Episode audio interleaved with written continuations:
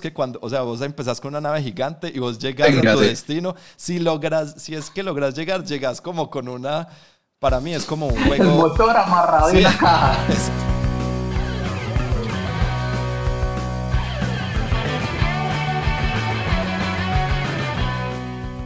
Saludos, ¿qué tal amigos y amigas del podcast de la mesa? Bienvenidos al episodio 47 titulado Vlada Lang. Mi nombre es Andrés Sierra y hoy me acompañan Alejandro Henao. Tati Rodríguez. Eso, ¿cómo están muchachos? ¿Qué han hecho? Excelente, Andy. ¿Cómo vas vos? Pues bien, aquí intentando eh, hacer que las cosas funcionen en línea, pero precisamente cuando empezamos a grabar, eh, todo empieza a tener un lag. pero bueno, total. Pero eh, no sé, para los que, eh, para nuestros fieles oyentes, se pueden dar cuenta de un pequeño cambio que estamos haciendo. Vamos a ir cambiando un poquito como el formato de los episodios. Eh, ya llevamos pues 46 episodios como siguiendo un formato muy estricto y vamos a empezar a hacer unos experimentos. entonces esperen en los próximos algunos cambios más. Eh, pero igual el contenido va a seguir siendo, eh, o esperamos pues mantener la calidad en, el, en, los contenidos que les vamos a traer. Entonces eh, esperamos que estos cambios sean bien recibidos. bueno, ¿ustedes qué, qué, me cuentan? ¿Cómo, va, ¿Cómo van estos días en cuanto a juegos de mesa, chicos? yo diría que más bien poco por mi lado. He estado, he estado pintando miniaturas, he estado trabajando bastante y eso, pero sin embargo sí tenemos unos juegos que fueron los últimos que jugamos juntos, eh, de los cuales vamos a hablar el día de hoy, lo último que hemos jugado. Ah, y es bastante emocionante que volvemos otra vez a algo que tuvo buena acogida y fue el hecho de que, de que otra vez traemos eh, nuestro, nuestra miniserie sobre diseñadores. Eh, sobre los episodios que ya hemos hecho nos han dado muy buen feedback, les ha gustado y es chévere, la gente se emociona mucho al saber que un diseñador que ellos admiran o cuyos juegos eh, disfrutan, pues hablamos de, ello acá, de ellos acá un poquito, les damos un poquito de información, les, contamos qué pensamos de sus juegos, desde nuestro análisis qué los caracteriza y yo creo que es emocionante pues volver a eso. Sí, ¿de cuáles, cuáles han sido los episodios? Este es ya el tercero de esta miniserie, ¿cierto? ¿Cuáles han sido los otros episodios? Yo recuerdo, el, es, el primero hablamos sobre Rainer Knizia y sobre Bruno Catala, en el, en el, segundo eh, hablamos sobre Stefan Feld y Richard Garfield. Y, hoy vamos a hablar sobre Vlada Hvachel, o ahorita hablaremos más sobre, sobre esa extraña pronunciación, y Eric. Sobre no poder hablar de él. Y Eric Lang. Entonces, por eso, en estos episodios de esta miniserie siempre se componen como de un nombre y un apellido, pero son dos personas. Em, otra cosa que yo quería eh, decir antes de comenzar es, si no, la semana antepasada del el, entre comillas, episodio anterior, porque no es un episodio canon, digámoslo así, de el podcast de la mesa, eh, sacamos el, eh, les presentamos un nuevo podcast que está liderando Santi, que se llama Línea de Visión, ya te voy a dar la palabra Santi, en el que yo participo o voy a participar en algunos episodios. Em, eh, la mesa lo está produciendo y nos hemos divertido mucho. Santi, ¿quieres invitar a la gente a oír Línea de Visión? Sí, por supuesto. Lo primero es que Andy cree que él va a participar en algunos episodios, pero le hemos dicho repetidas veces que, que esto es una ilusión de él, que él va a participar en todos los episodios, empezando porque él es el que lo graba. Eh, pero bueno, no, e-, ese es como un proyecto que hacía, pues realmente hacía ya más, mm, yo creo que más de un año. Andrés y Alejo pues me habían dicho que sería muy bacano, muy bueno sacarlo yo había estado pues como reacio porque veo la cantidad de trabajo que es producir la mesa. Y ya sé la cantidad de trabajo que es producir un podcast. Incluso pues sabiendo que yo no soy el que edito el audio. Pero, pero bueno, línea de visión es, es como una propuesta para hablar, un espacio para hablar de juegos de miniaturas que de alguna forma están relacionados a los juegos de mesa, aunque no son exactamente lo mismo, son como unos primos cercanos, digamos. O sea que es, un podcast exclusivamente de minis, de juegos de minis. Es exclusivamente de minis y como de de todo lo que hace parte del hobby de minis. Entonces, no es solo hablar de los sistemas de juego y cómo funcionan, sino también del trasfondo de los juegos, hablar de pintura, de modelismo, de pronto a veces pues nos vayamos incluso por temas de el arte de los juegos. Hay mucha, mucha tela que cortar pues en el mundo de minis. Y que, que podemos, porque ya hay, ¿cuántos episodios hay ya al aire? Al aire? Tres, ¿cierto? En este momento hay tres, el cuarto ya se está viniendo, pues en cualquier momento llega. Y pronto grabaremos más episodios. Eh, y hablarnos un poquito de esos primeros tres episodios. ¿Qué, ¿Qué, puede esperar la gente, los, alguien que esté interesado, qué puede esperar en esos tres primeros episodios de línea de visión? Bueno, el primero es casi que una introducción al mundo de las miniaturas, ¿cierto?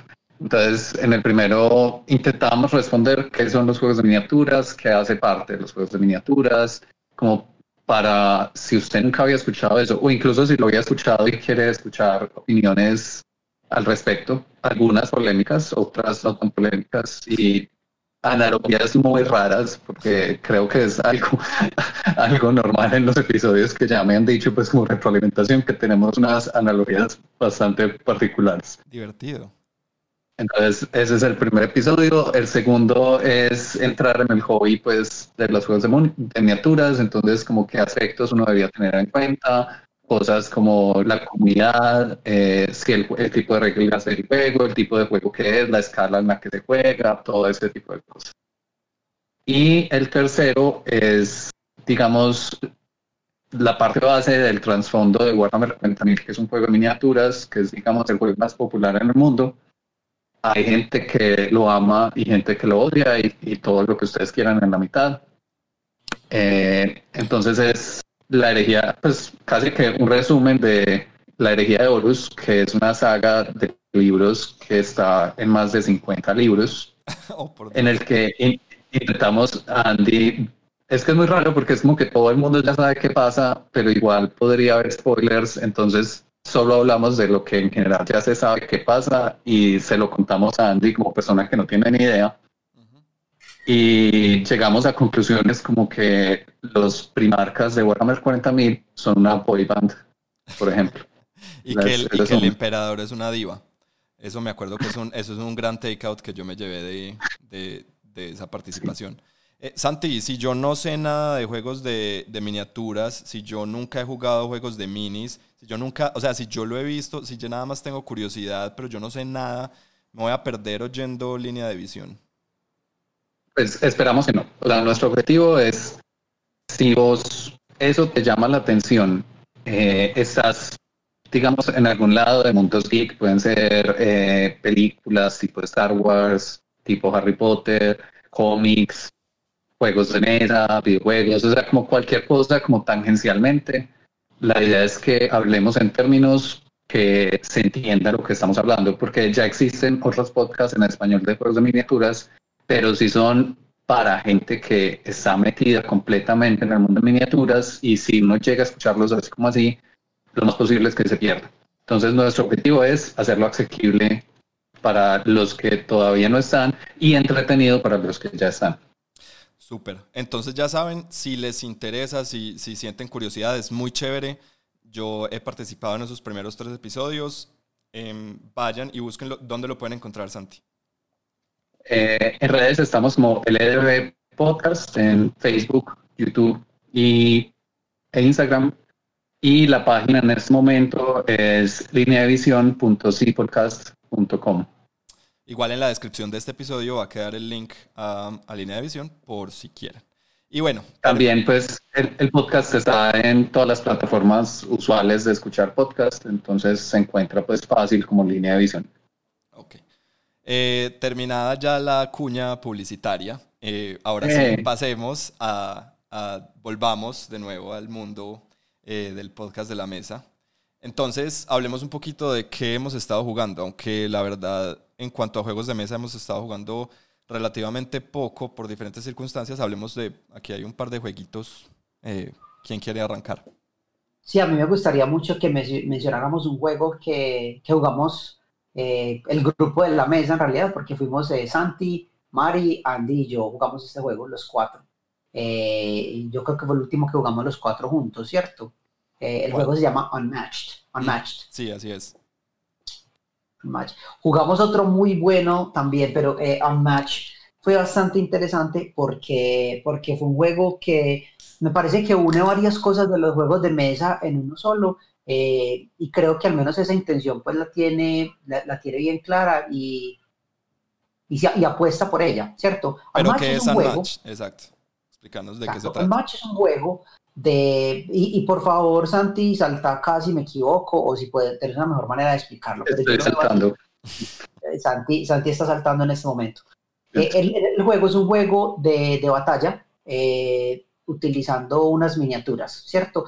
Cada persona en el juego tiene una o dos miniaturas con unos toquecitos más y un pequeño mapa en el cual ellos se pueden mover. Entonces, el juego es un juego de batalla en el cual el posicionamiento eh, va dependiendo de los poderes de cada, de cada, que cada jugador tiene. Lo interesante es que utiliza eh, personajes que son conocidos, pero de IPs libres, ¿cierto, Santi? No me equivoco con eso. bueno, eh, en, en, la caja que jugamos sí, porque hay otra caja que ya usa personajes más conocidos como los Velociraptors de Jurassic Park, por ejemplo.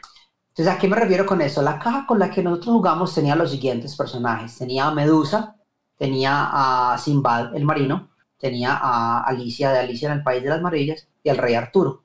Entonces cada uno de nosotros utilizó un personaje e hicimos una batalla de dos contra dos. Normalmente el juego se, eh, está hecho para que se juegue entre dos personas, ¿cierto? Uno y uno, cada uno con un héroe.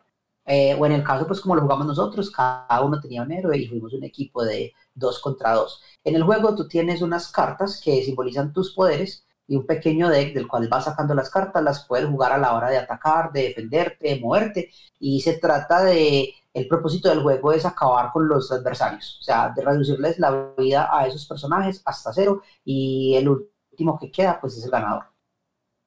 Sí, ese es como un buen resumen de juego. Eh, entonces, la razón por la cual digo que une varias cosas es porque pues tiene esos personajes conocidos, bien terminadas, eh, y tiene ese aspecto de combate y de batalla muy competitivo eh, utilizando cartas. No, eh, también utilizábamos dados, ¿cierto, Santi? Luego tiene No, no, eran cartas, pero las cartas tenían unos números para resolver los combates. Entonces tenía, una dinámica. Sí, como una dinámica en que cuando había un ataque, ambos jugadores ponían una carta boca abajo y los números de esa carta eran los que decían cuál era el resultado del ataque. Exacto, ese fue el juego. Bueno, ¿a ustedes qué tal les pareció? Yo quiero empezar, para empezar por lo malo. Eh, a mí no me gustó. Mm, me pareció... Eh, las cartas son hermosas. Las cartas son brutales. Me encantó el arte de las cartas. Eh, me encantaba como ver las diferentes ilustraciones. Pero hasta ahí llega como mi, mi buena apreciación del juego. No sé si fue Incluso la iconografía en las cartas era muy buena, ¿cierto, Andy? A pesar de que yo tenía un personaje completamente distinto al tuyo, se entendía qué iconos simbolizaban el ataque, cuál es la defensa, y como cada uno tenía mecánicas distintas que incluía iconos y no lo hacía complicado, eso me gustó, era fácil de leer al menos ese aspecto.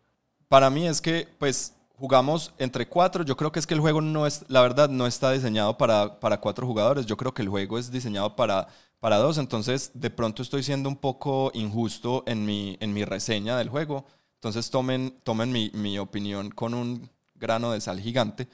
Em, y es, eh, no sé, yo, no, no, yo estaba jugando con, con Medusa y yo no sentí como que eso era Medusa, ¿cierto? Y, y Sinbad tampoco, pero bueno, cada, igual cada personaje jugaba diferente, hacía cosas distintas. Mm, pero eh, está eh, bien en producción y creo, creo que tal vez para dos pueda ser mejor, pero no sé, eh, digan ustedes para eh, de pronto cosas más positivas del juego. Santi. A ver. positivo. Yo, yo estoy de acuerdo que no lo recomendaría si se quiere usar para más de dos jugadores, ¿cierto? O sea, definitivamente es un juego que se ve que funciona hacia dos, eh, sí puede que sufra un poco, como, como intenta ser táctico, y representar los personajes, pero que el sistema sea como muy claro para todos y que no se vuelva complicado. Entonces, aunque los personajes sí tienen cosas que los diferencian, no son unas diferencias así súper absurdas. Entonces, por ejemplo, Andy que era Medusa, eh, normalmente los personajes, uno tiene el personaje principal que es una miniatura y un acompañante o un ayudante que es un token. Andy que era Medusa tenía tres acompañantes, pero esos acompañantes eran, digamos, mucho más débiles que los de los otros. Eran, no me acuerdo qué eran, unas arpías. Sí, las arpías. Sí, eran unas arpías.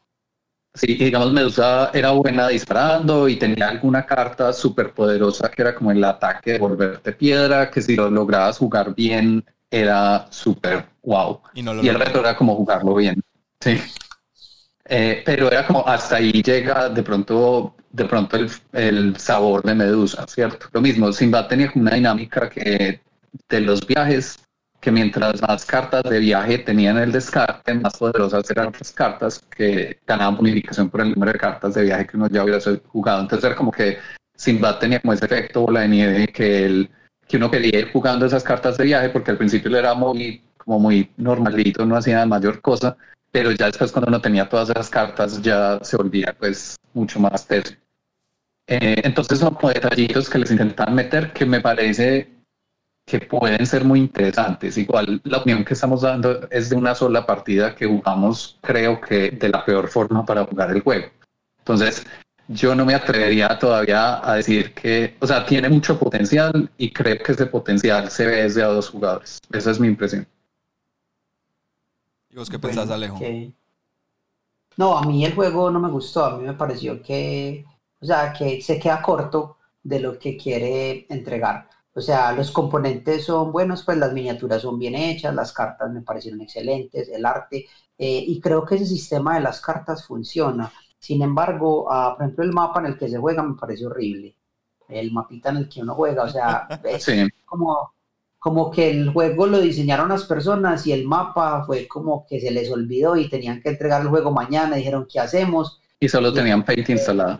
No, y solamente eso, y solamente tenían una caja de pizza y la decidieron coger y con la mancha de grasa de la caja de pizza, con eso marcaron el mapa. Hablando de analogías raras, ¿no? Sí, eso creo que fue lo que pasó con el juego. No, entonces no, pues no, no, no.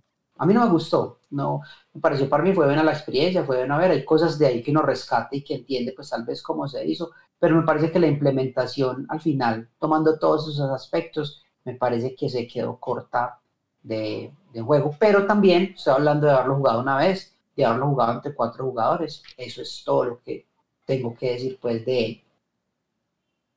Sí, si tienen como un grupo que les gusten los juegos de tácticas y es más, una pareja, una persona con la que jueguen siempre, que les gusten los juegos de tácticas, yo sí diría, mírenlo, que puede que ese sea un juego para ustedes. Se llama Pipmats. Eh, ese es el nombre en alemán. No sé si tendrá otro nombre en inglés. No, ese es el nombre. Ok, Pipmats. Eh, voy a dejar que Santi tome la batuta acá porque no, no, no recuerdo mucho. Eh, es, para mí lo que recuerdo es que es, creo que es un juego, no sé si salió a la par, después, no sé, y Santi, corregime porfa, es como una competencia a, a Wingspan, o no sé vos qué pensás. No creo, la verdad no creo. Ese Alejo, vos, que por ejemplo, vos que no lo jugaste, te cuento. Eh, este es un, un jueguito de cartas, de esos de cajita muy pequeña, ¿cierto? Entonces, la idea es que, que, también uno lo ve y se ve muy bonito y es como de pajaritos llegando a un comedero de pájaros, pues como en un jardín. Y uno piensa como, ay, este juego va a ser relojado. No, hay que hacer matemáticas y muchas cuentas. Entonces nosotros fuimos, era como un día de no queremos pensar, vamos relajados y de pronto hubo que hacer muchas matemáticas. Pero la idea es, hay, hay una baraja que son los pajaritos, ¿cierto? Eh, y está el comedero. Entonces salen pájaros pues que están, ah bueno, y hay otra baraja que son semillas que, están, que se ponen como encima del comedero, que es como esos comederos que van bajando las semillas. Entonces van saliendo paritos y hacen fila en cada lado del comedero. De manera adorable. Y lo que uno hace, como en la vida real, y lo que uno hace es, uno juega un pájaro de la mano, lo pone a uno de los dos lados del comedero y si la fuerza total, porque son pájaros fuertes, yo no sé, la fuerza total de los pájaros que no están, o sea, que están haciendo fila, no comiendo en el momento, es más, es más alta que la, que la del que está comiendo, entonces ese se va y se monta el próximo pájaro más fuerte. Mm. Y el que se va, uno se queda con él para puntuarlo. Ah, ¿cierto? O sea, te da puntos por el pájaro que se va, no por la comida ni la cantidad de comida que se come. También. Eh, también hay, también hay puntos por la comida. Entonces, cuando haces eso, la diferencia, la diferencia en la fuerza entre el que estaba y la fuerza de los que estaban haciendo fila es cuál carta de comida te llevas.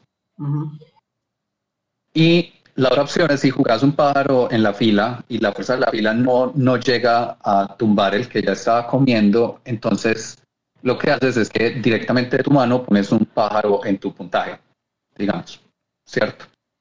Sí. Lo que estás intentando hacer es como sets de pájaros.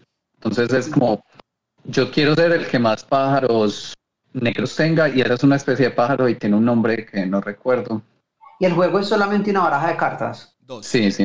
O sea, hay tipos de cartas, pero, pero son solo cartas. Son solo cartas. A, mí, a mí me parecen muy buenos esos juegos porque me, me, parece que son esos los que se convierten en opciones para, para entrarle a personas que no están acostumbradas a los juegos de mesa. Sí, pero este eh, no. Este no. Este de pronto cuando, cuando, cuando digan como, uy, tenés algo más pesado, y uno saca una cajita chiquita que sea muy bonita y es como, ja, prepárate.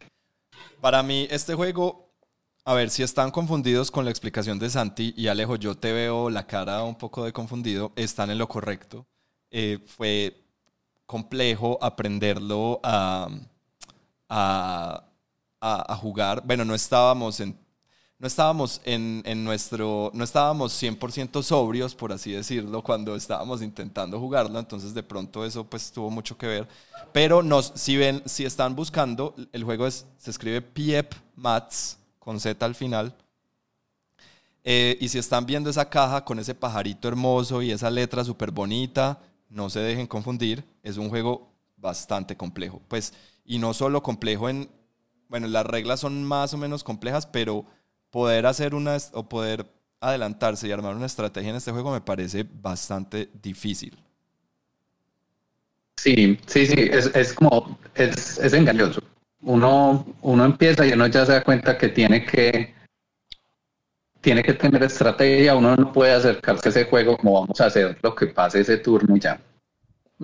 Exacto. O sea, te obliga a programar tus turnos con anterioridad y ese tipo de cosas. Sí, pensarle, pensarle un poquito, puede que cambie pues por lo que hagan los otros, pues, pero, pero sí, porque pues tiene, tiene un tema fuerte que es que yo solo, o sea, solo una persona va a ganar puntos por un color de pájaros. Entonces vamos a empezar a competir por colores y yo tengo que saber elegir como en cuál de esas batallas me meto o cuál no, para no meterle muchos pájaros a eso. Algo así. ¿Y qué tal es el arte, la parte estética del juego y eso? Bien hecho. Es bonito. Pues los pájaros de Wingspan son más bonitos. Y Ceros es acá, pues no es que conozcamos a las artistas. este es como más, o sea, es menos ilustración científica y más como ilustración, ¿cierto? Eh, y de resto es como muy beige el resto de la carta, digamos. Lo que pasa es que son pajaritos más... Alemanes. Más, europeos, sí. Como no tan, no sé, no tan americanos, ¿será? Y simplemente son, son pajaritos mucho más sencillos, pero no tienen como no tienen ninguna gracia más allá de que son pajaritos muy... Es interesante que ahí están los dos sexos de pajarito, macho y hembra, y tienen el arte del macho y el arte de la hembra, que son diferentes porque así son los pájaros y la gente y todo. Eh, entonces está eso.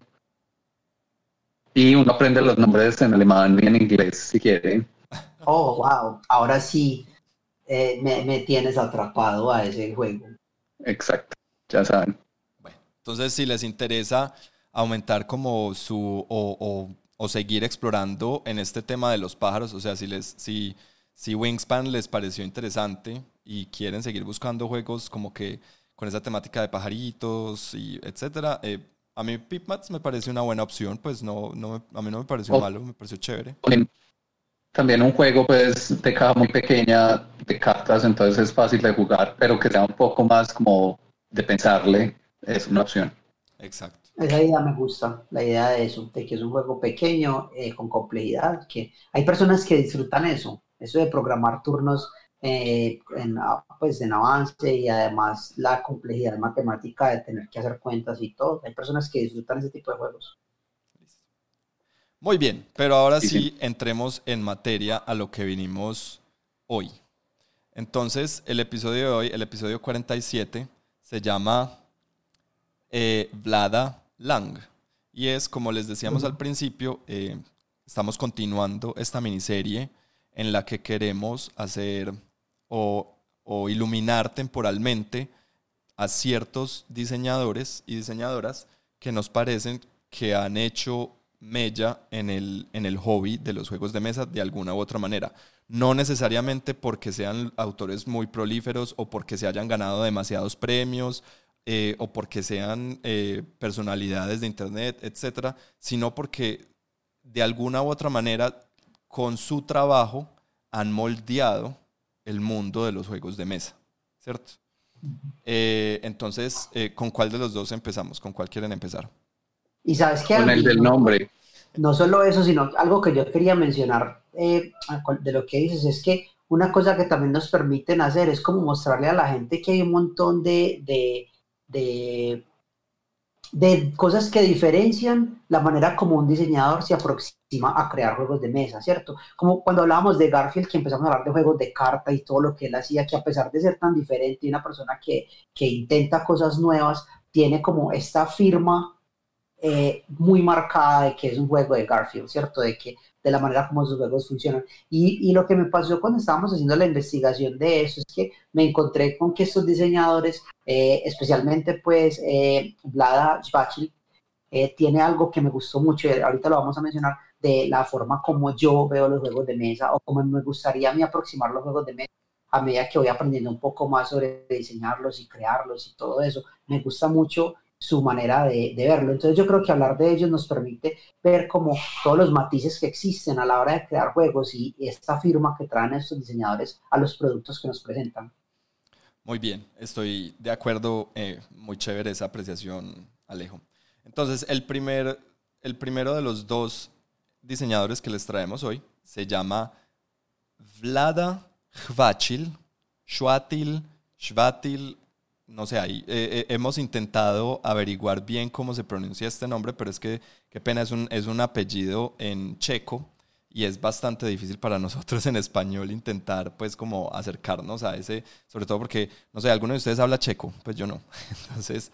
No, es, el mío está como un poquito oxidado. Para, nunca haberlo hablado a hoy en día que yo, yo solamente lo hablaba cuando vivía en, en la antigua Yugoslavia, pero bueno. Eh, pero bueno, Hvachil o Shvatil, como le quieran decir, o Vlada, o Vlad. O Vlada, en confianza acá entre nosotros. Vlad, porque estamos en confianza, es un diseñador eh, que nació el 14 de septiembre de 1971 en Jihlava, en la República Checa, en lo que antes, en esa época, se conocía como Checoslovaquia. Eh, ¿Qué más? Bueno, eh, él, él, entró en la escena de los eh, por un juego muy famoso que creo que todos hemos escuchado de él y ustedes seguro han escuchado de él, que se llama Through the Ages. Y algo interesante de este juego que fue eh, lo que ayudó a fundar esta compañía, que sí es muy conocida, yo creo que prácticamente todo el mundo conoce este juego, eh, y es Check Games Edition. Check Games Edition, si perdóname, no perdóname Alejo, si para los que no de pronto les llama la atención, el, el logo es CGE, una C, una G y una E grandes en, en azul rojo y blanco. Ese es el eh, eh, y precisamente por eso traíamos hoy a Vlada Schvatil, porque él ayuda a fundar Check Games Edition, una empresa bastante importante. Y si no la conocías antes, hoy en día todo el mundo la conoce, yo creo que por culpa de Codenames, no. Codenames fue un juego que cuando, o sea, que explotó de una manera que incluso, pues hoy en día acá en Colombia es uno de esos juegos que incluso empresas grandes que por lo regular cargan los juegos de mesa comunes como eh, Monopolio, Tío Rico, todas esas cosas, eh, tienen este juego que es Codenames. Acá se puede encontrar pues localmente en una tienda llamada Pepe Ganga, se puede conseguir en, Falabella también. Entonces es un juego muy común, un juego que definitivamente, o sea, eh, a, mí, a mí me sorprendió mucho como la, la, acogida mainstream que tuvo ese juego acá, porque muchas personas que yo fui conociendo y que apenas estaban entrando a los juegos de mesa ya conocían eh, Codenames.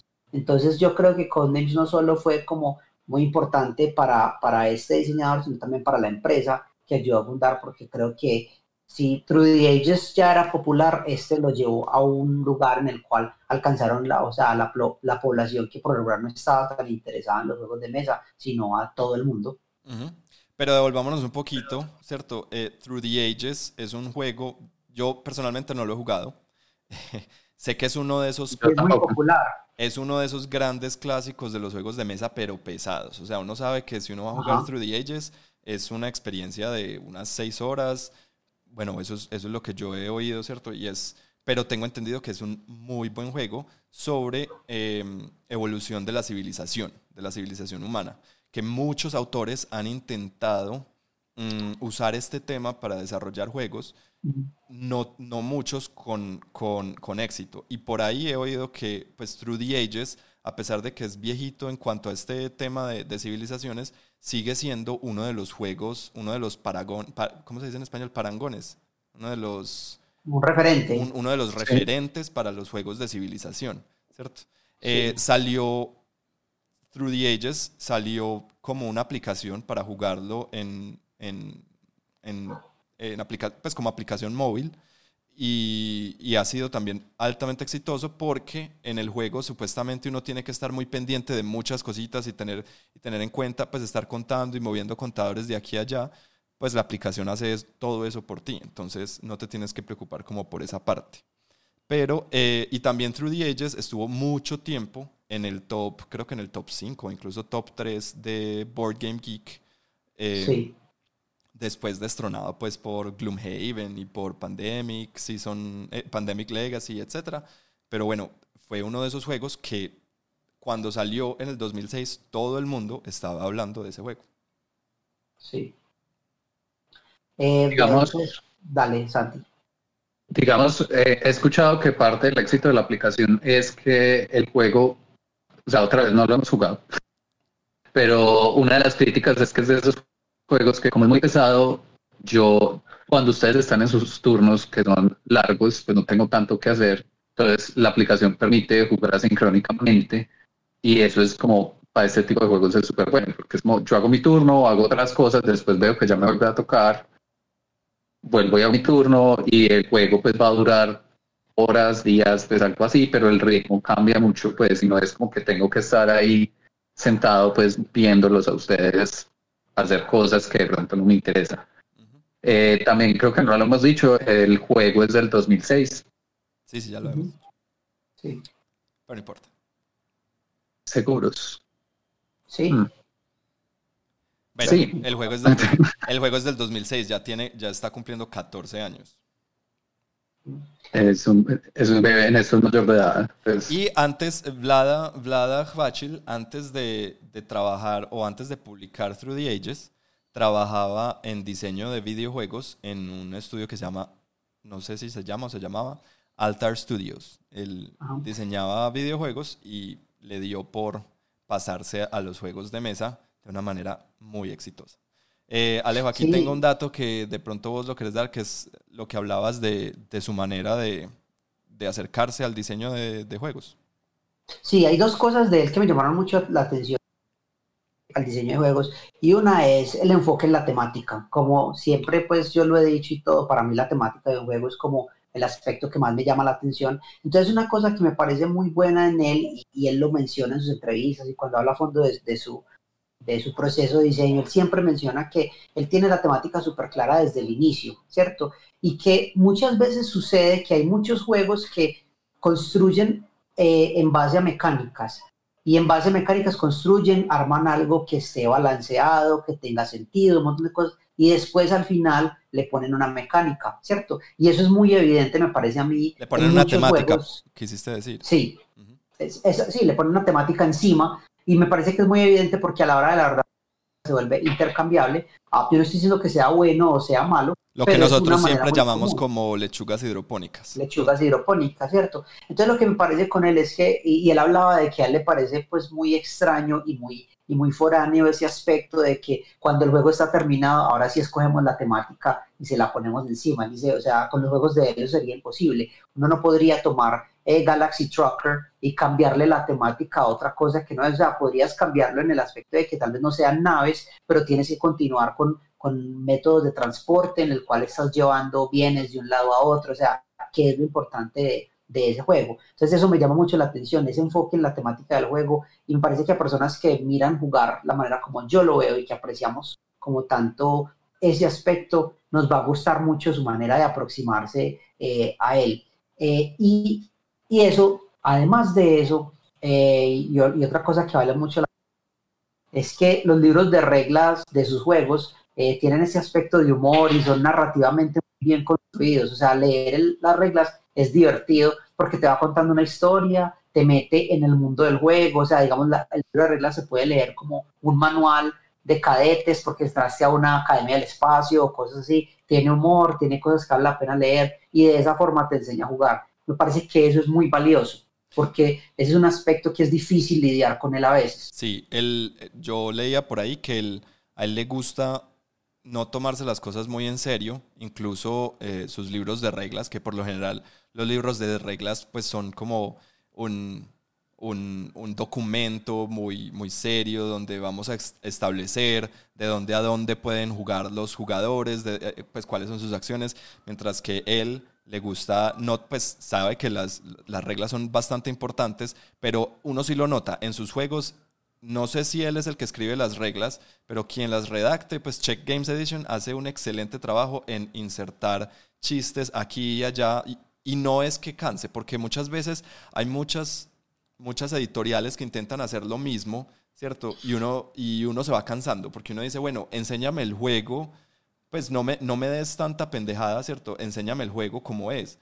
Pero ellos logran, mientras te están enseñando el juego, logran ensartar chistes por ahí de manera muy inteligente. Entonces, es, es, es una característica muy importante y muy, muy resaltable de, de Vlada y de, y de Check Games Edition. Santi, creo que tiene algo para decir. Pensar en esto, y esto también va para Santi, que Santi lo mencione y es eso, mira que nosotros siempre mencionamos que el, el libro de reglas está, lo debe leer una persona que se debe encargar de enseñarle a los demás a jugar. Lo bacano de esta manera como ellos hacen las cosas es que hay una conexión real entre la empresa, el juego y esta persona que se encarga de eso, como que aliviando la carga de él, que a la hora de tener que leer el libro, aprenderse las reglas para poderlas explicar, tiene algo que es disfrutable de leer y eso me parece muy bueno. Sí, sí, ahí estoy súper de acuerdo. Hay unos manuales que son horrible, después que uno es como, tengo que hacer esto, esto es una tarea, esto va a ser horrible y espero que el juego sea bueno, porque fue madre leer este, este manual no lo fue. Eh, es, es como, como que sí, como que le mete un aspecto como narrativo ahí interesante a la parte de te estoy enseñando las reglas, pero también quiero que te, te entretengas porque esto pues como que nos quita el peso de esto es una tarea maluca, intenta que nos entretengamos mientras la hacemos porque es una tarea obligatoria, pues sí o sí. Otra cosa que quería comentar es, eh, aunque la mayoría de juegos pues son muy temáticos, pues igual tiene sus excepciones como Codenames, que ya lo mencionamos. Pues Codenames realmente es un juego de lechugas hidropónicas, ¿cierto? Y es el juego más popular de él y el más exitoso. Pero, pero sí, o sea, sin invalidar lo que ya dijimos, que me parece, pues estoy súper de acuerdo, pues también hay sus excepciones que muestra flexibilidad como diseñador. Así es.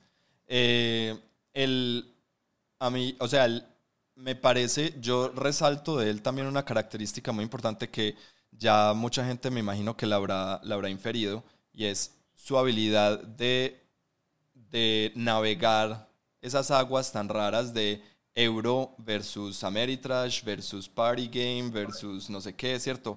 Él hace juegos increíbles, tanto supremamente difíciles como, eh, no sé, como, como Through the Ages o como Dungeon Pets, por ejemplo, que es un juego que, que es bastante complejo, bastante difícil. Sí, pero a la vez también tiene Codenames, que es un juego súper sencillo, tiene Pictomania, que es un juego que es como, eh, ¿cómo es que se llama? Eh, el, Pictionary. como Pictionary, pero en esteroides.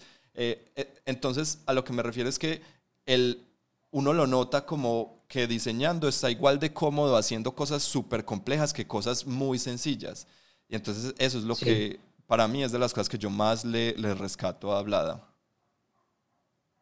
Sí, de verdad. Y yo creo que su pasado y su conocimiento en el diseño de videojuegos eh, se convierte en una herramienta muy buena a la hora de, de diseñar. Él decía que, que, tal vez una, una de las cosas pues, entre las dos industrias era como la necesidad de trabajar en equipo en una versus la otra, en el cual su, su método individual pues era eh, más valorado y más cómodo. Pero él dice que a la hora de trabajar en un juego es muy difícil el empezar a trabajar en un equipo desde el principio, porque tiene un montón de cosas que él tiene que crear primero antes de poder empezar a trabajar con los demás. Y es que, o sea, el juego en su mente se empieza a transformar y a medida de que él entiende la temática, empieza a construir mecánicas utilizando herramientas digitales en las cuales puede crear eh, implementos para, para, verificar, para hacer eh, demostraciones, para, para correr como eh, estrategia y, todo esto y darse cuenta si el juego, si está creciendo con un balance que tenga sentido antes de empezar a, ahondarse en otros, en otros aspectos.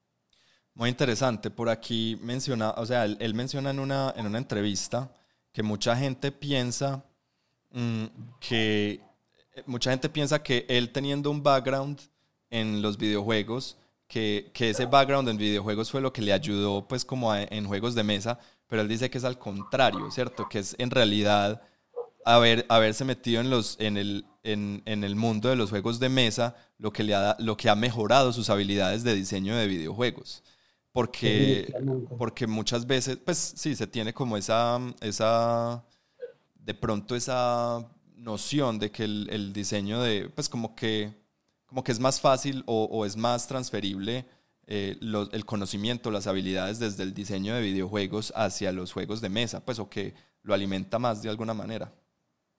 Pero sí, no, yo creo que estamos de acuerdo en que no es así. O sea, es como hay de lado y lado. Hay, hay géneros que triunfan mucho en los videojuegos porque es muy difícil implementarlos pues de forma análoga. Así como hay cosas que se han hecho por mucho rato en los juegos de mesa que apenas ahorita de pronto se están empezando a explorar en los videojuegos y vemos, y, y, por ese mismo lado, pues está como el tema de, hay una tendencia en los últimos años de juegos muy exitosos, sacarles un juego de mesa, que es como la oportunidad para que los mismos diseñadores del, juego, del videojuego pues exploten la propiedad intelectual en otro medio, de otra forma diferente, aprendan de ese proceso. Y cosas que dicen muchos, pues muchos diseñadores, incluso en muchas clases de diseño, es que los juegos de mesa es un poco más puro el diseño porque es muy directo, cada uno y está interactuando con el sistema y uno es el mismo computador, pues entre comillas, uno es el sistema de juego. Mientras que en los videojuegos hay un montón de cosas debajo que vos no estás viendo, que de pronto pasan tras bambalinas, se pueden engañar, pues, eh, y desde que eso se sienta bien para uno como jugador está bien, pero en los juegos de mesa todo es súper transparente. Es verdad. Exacto. Para mí, él logra esa transparencia de una manera muy, como, no sé cómo llamarlo, como muy natural o como muy orgánica, pues sus juegos nunca se sienten como, como forzados, como que yo tengo que mover este cubo acá, ¿cierto? Por decir algo, si jugamos un juego tipo Village, por ejemplo, no sé, es el primero que se me viene a la cabeza, como que tengo un montón de cubitos y aunque ese juego me encanta, pues es un cubito rosado, un cubito amarillo, un cubito no sé qué, ¿cierto? Mientras que con, con Vlada, sus juegos es como ah, claro, esto pasa aquí porque, o sea, el monstruo se muere, lo matan y entonces se convierte en carne. Entonces aparece más carne en la sección de comidas y así. Entonces, siento que esas, esas transparencias de las que habla Santi eh, se sienten supernaturales. Y cuando uno, lo es, pues cuando uno está leyendo, es como, o sea, yo siento como, a veces siento con los juegos de Vlad Ashvatil lo mismo que yo sentía cuando leía libros como de como de, no sé, de, de, Gabriel García Márquez, por ejemplo, que no sé si ustedes pues, se han leído García Márquez, es como, pues madres, o sea, usa un lenguaje súper sencillo, es como yo podría haber estado usando, o sea, yo tengo este lenguaje, pero su manera de poner palabras en cierto orden se, cobra un sentido completamente distinto, o sea, no son las mismas palabras, ¿sí me hago entender?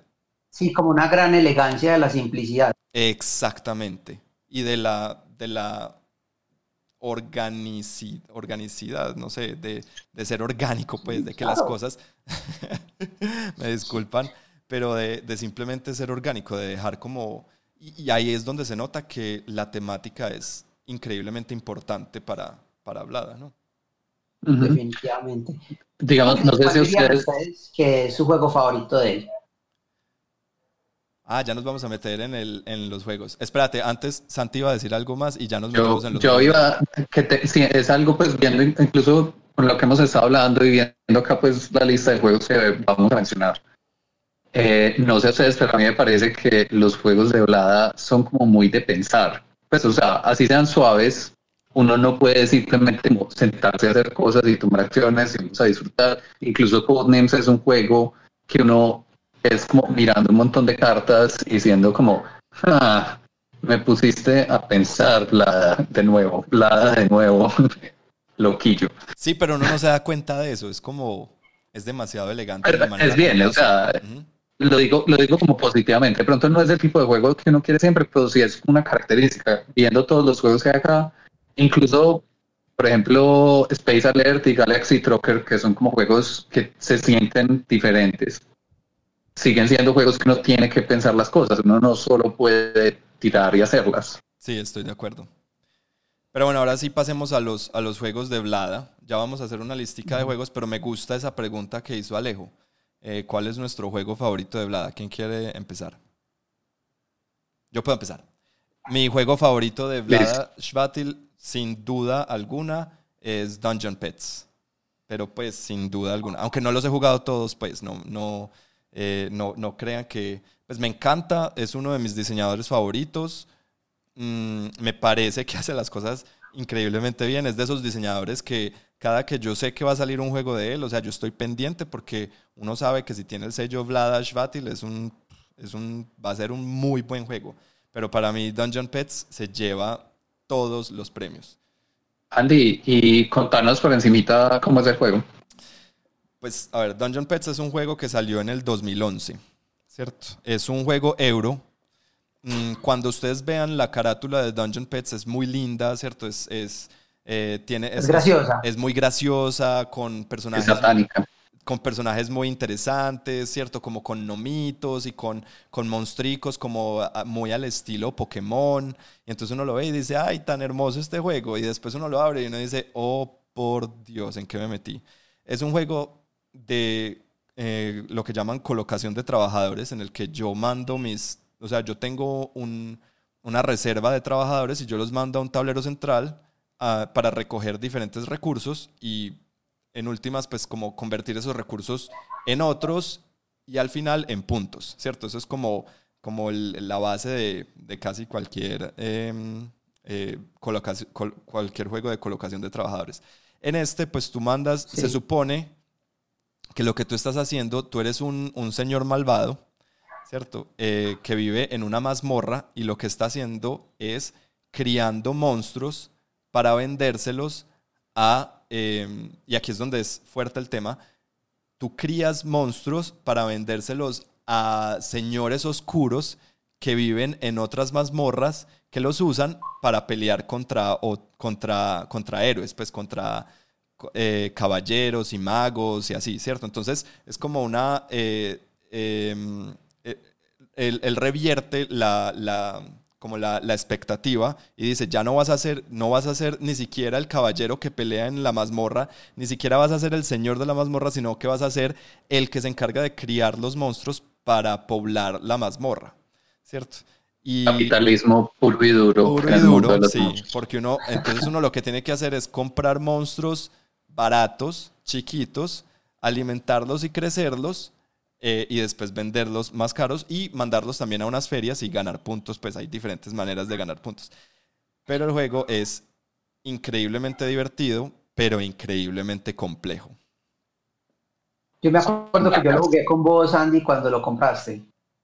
¿Y qué te pareció?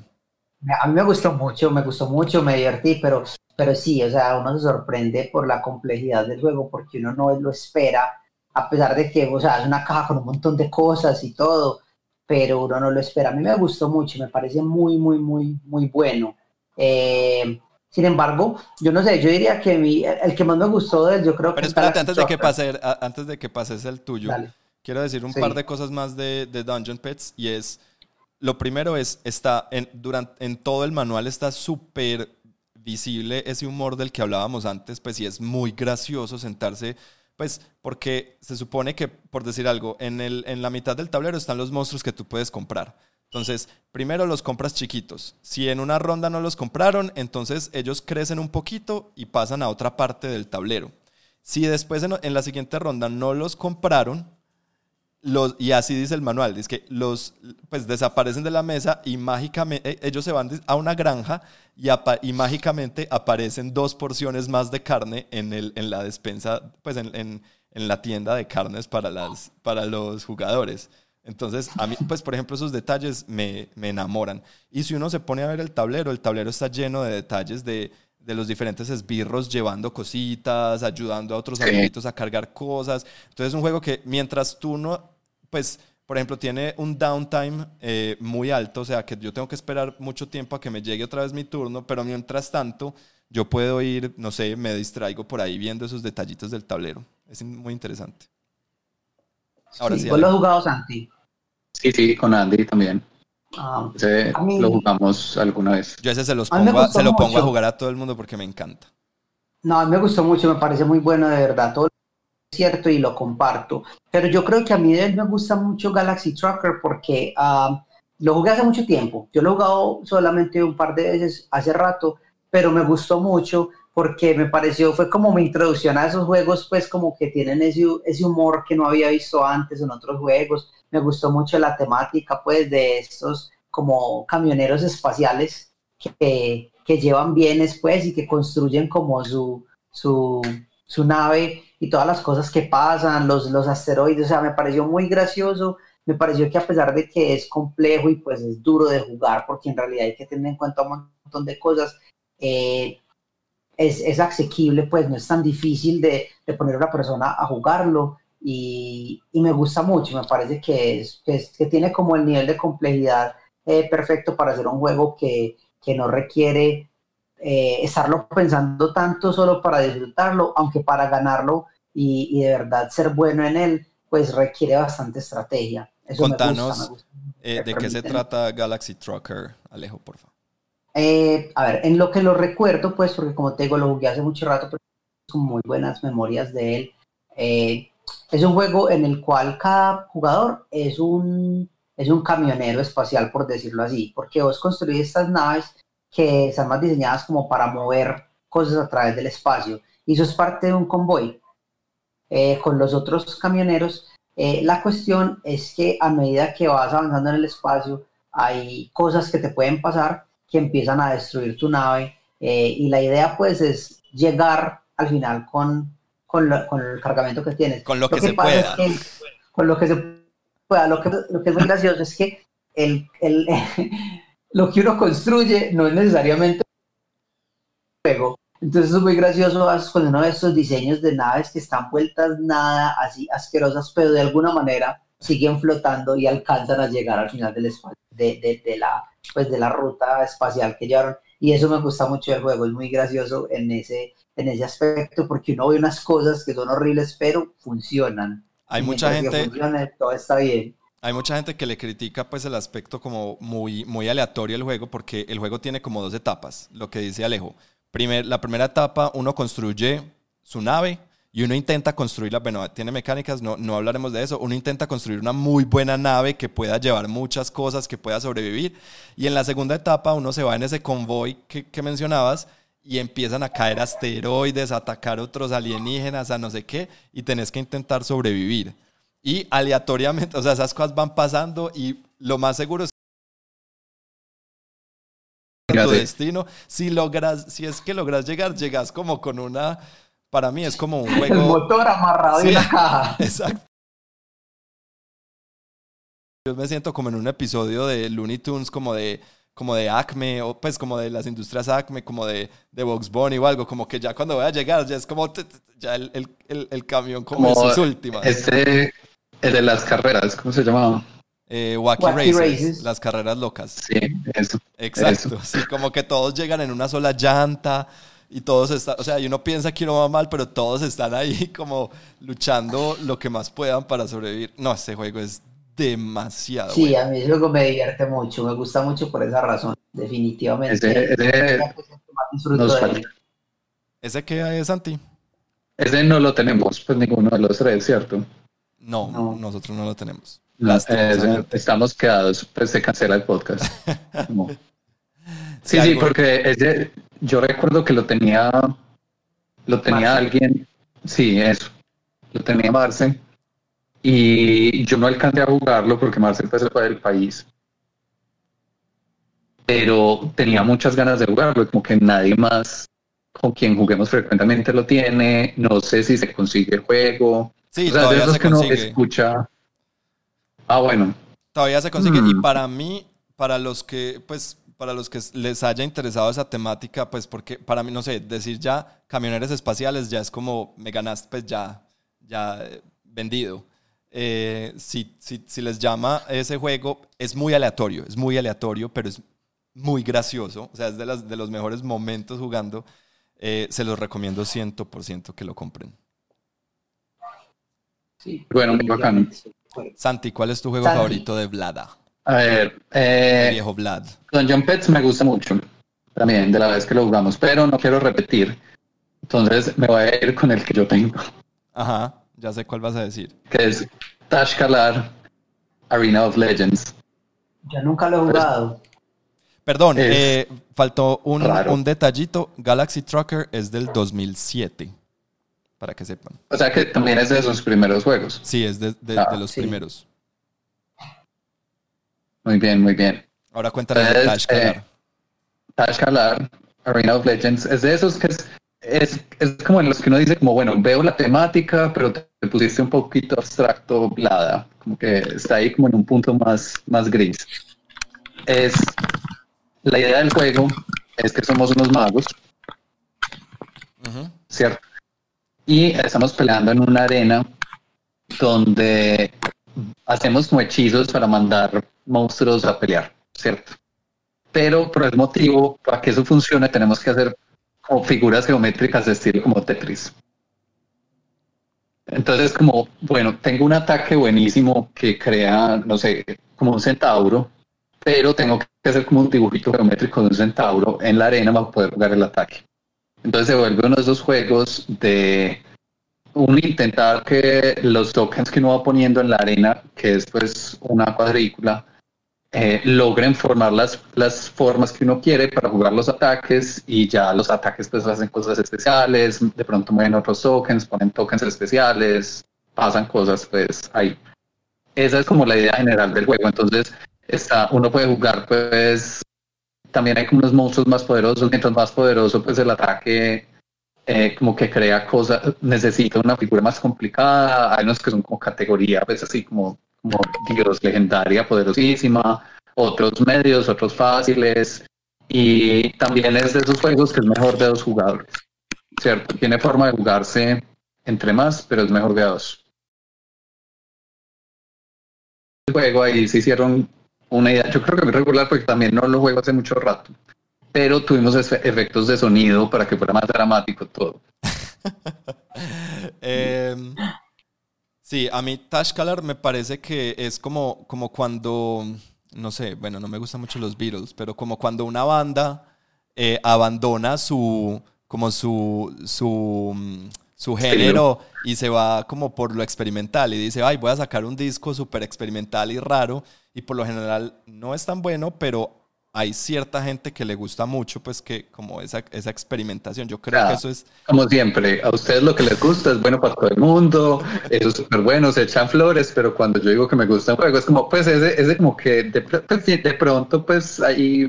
Santi por, eso, Santi, por eso es que tú siempre nos, nos traes juegos extraños, excéntricos y peculiares. Pero no, sí, Tashkalar... Es lo suyo.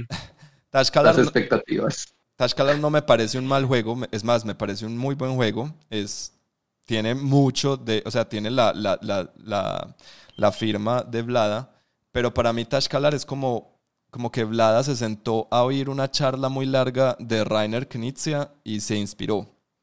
Y, y pues experimentó, o sea, yo le, le, doy, le doy ahí como, como kudos, ¿cómo se dice? Como, como me parece muy bien, como palmaditas de buen muchacho, como, hey, intentaste por otro camino.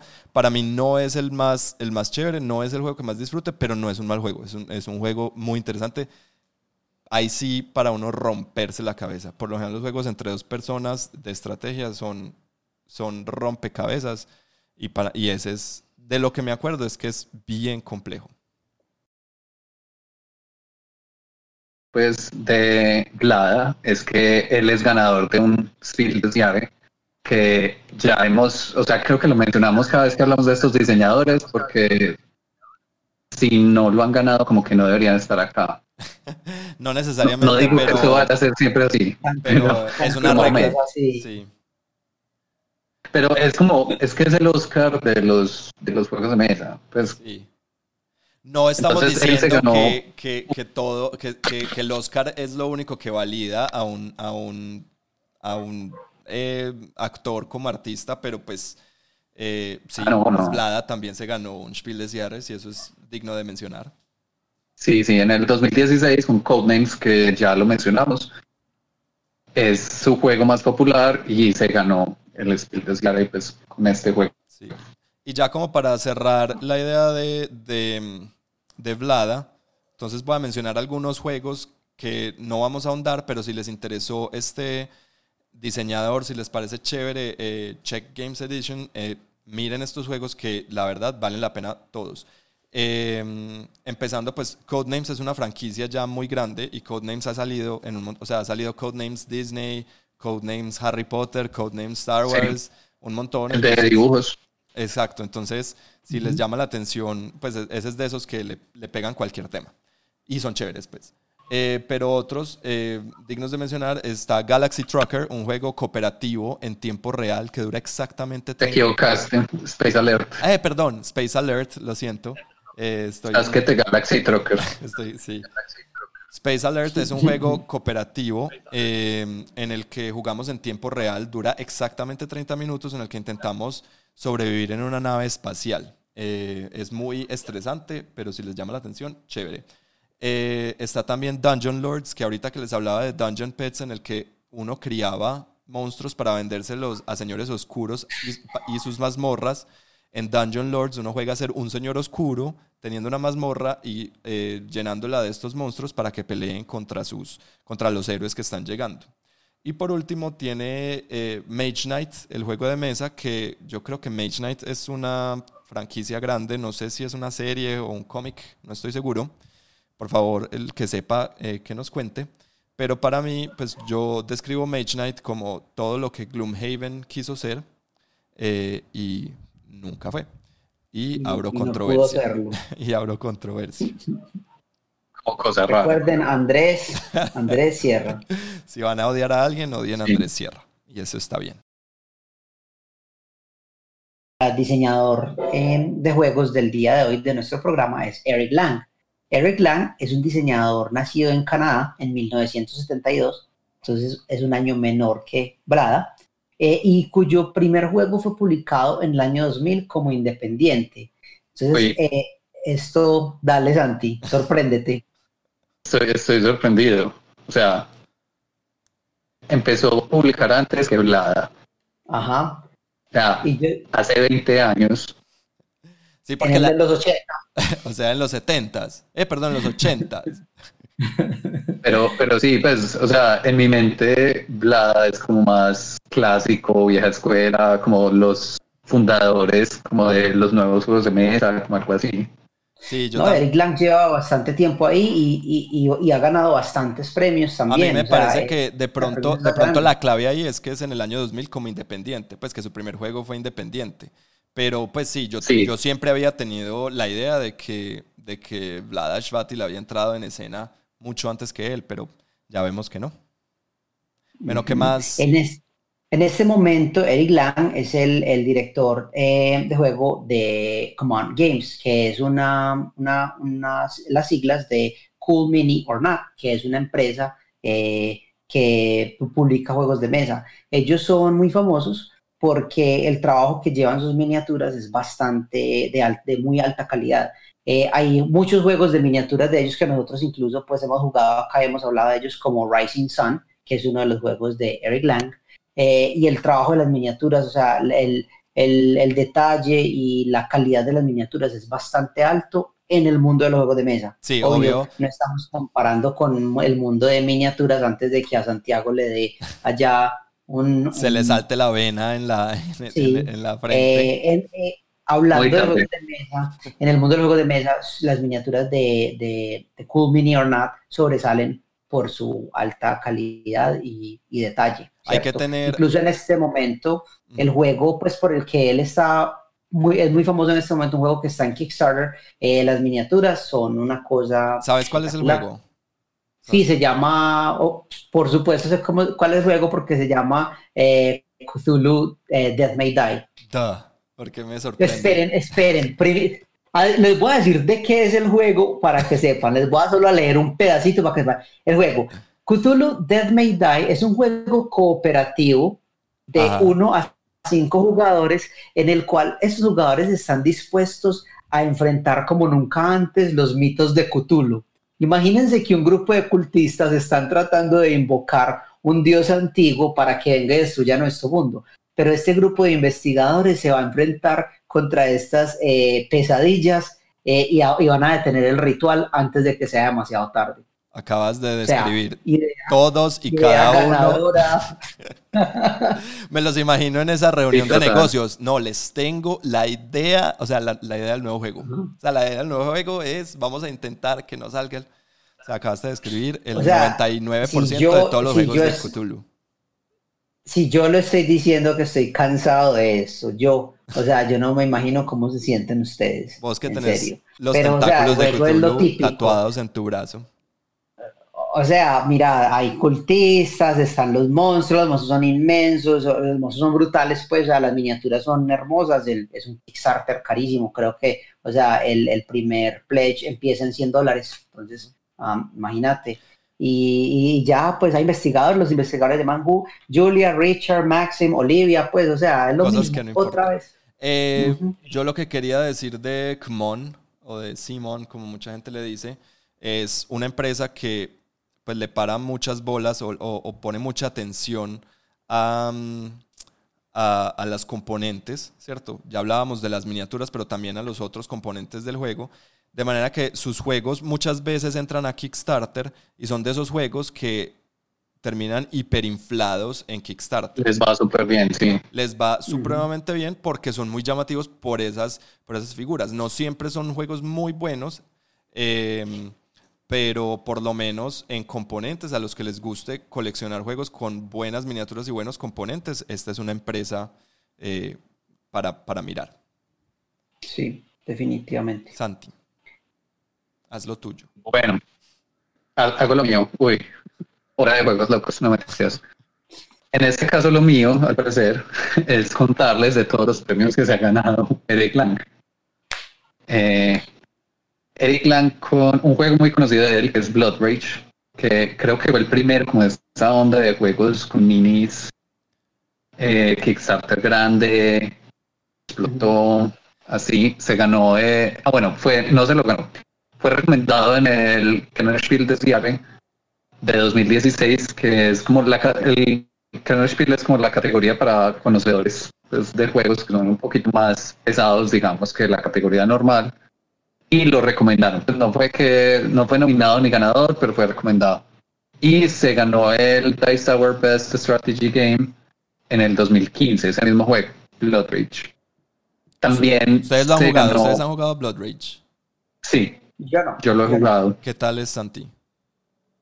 Es bueno, pues es muy, es que es, raro, es como ese, estilo de juego como de área control, con peleas, pero que tenés, pero como, como más la corriente moderna, no tanto Risk. sino la corriente moderna de tener algunos objetivos, hay facciones que juegan un poquito diferentes, se usan cartas. No puedo dar muchos más eh, detalles que eso porque lo jugué como en el 2013. Ah, no, ese no es de esa época, lo jugué como, en el 2015, digamos. años antes de que saliera. Eh, lo jugué antes. Yo tengo, que, yo tengo que confesar que con Blood Rage es uno de esos juegos que no lo he jugado porque el tema no me llama ni poquito. Ni el tema ni el arte. Entonces es como. Es como, eh, eh, como, es como arte hipermasculinizado y como, no sé, el, el, se llama Blood Rage, es como... Ah.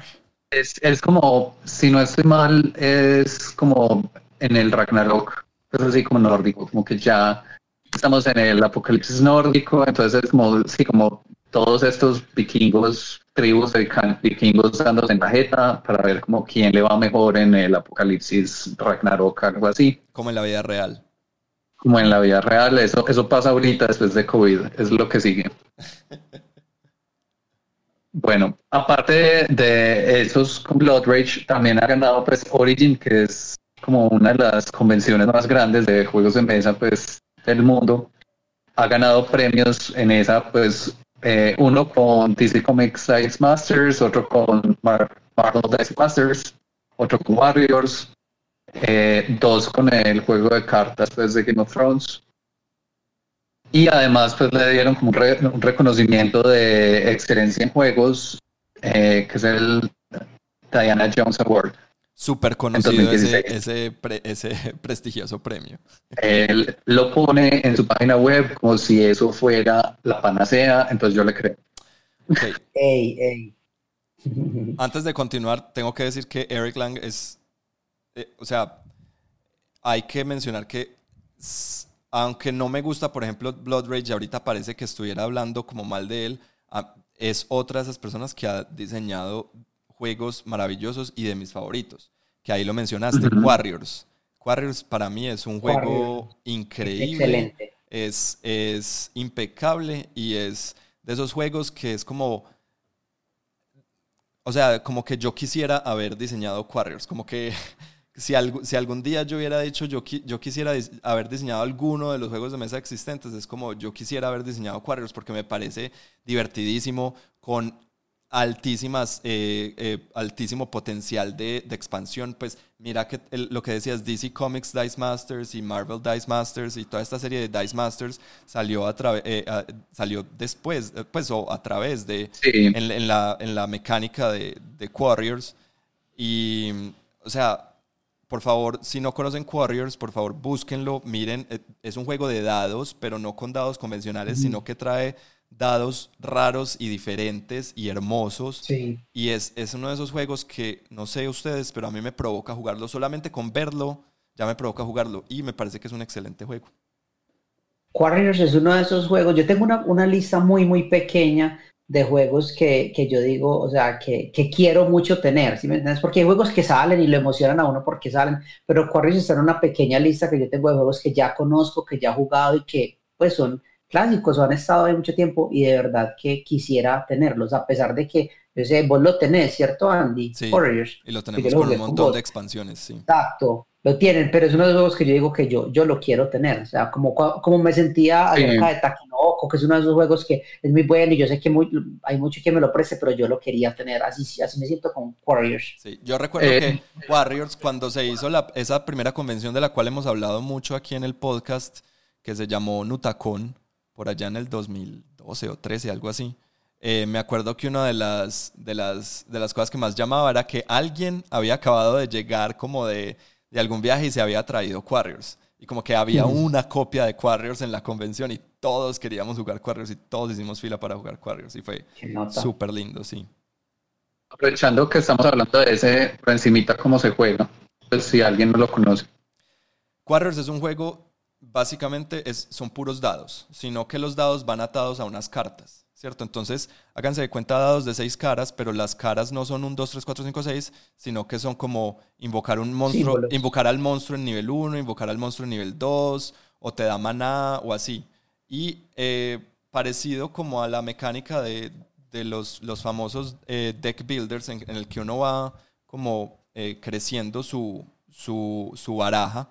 En este uno va, se llama Dice Builder, en el que vas metiendo dados a una bolsita y vas sacando. Entonces vos sacas dados aleatorios y los tirás y a veces te puede dar que invocas a un monstruo o que te da más como, entre comillas, maná o dinero para comprar otros monstruos u otras habilidades. Y em, como te digo, el, lo interesante es que los dados van atados a, un, a, una carta de monstruo en el centro de la mesa, pero esas cartas también pueden cambiar. Entonces a veces el monstruo, el, el, dragón rojo puede ser el dragón rojo que escupe fuego, pero en, en, el siguiente es el dragón rojo que escupe ácido y ataca diferente y es de manera diferente. Y, ya es una carrera, depende del número de jugadores, es una carrera a, a puntos, como si, es, si somos cuatro jugadores, es el primero que llegue a 15 puntos o no recuerdo bien. Eh, y es de ir comprando dados y entonces es un juego muy táctil, ¿cierto? Tenés que estar metiendo la mano a una bolsa llena de dados, sacando, tirando, moviendo dados para un lado, para el otro. Es, para mí, o sea, se, disfruta en todos los niveles. Además que es hermoso, pues los dados son lindos, las ilustraciones son lindas, todo. Tiene interacción directa entre los jugadores, que no recuerdo. Sí, si vos atacas, siempre que invocas a un, a un monstruo, tu monstruo ataca inmediatamente a todos los jugadores.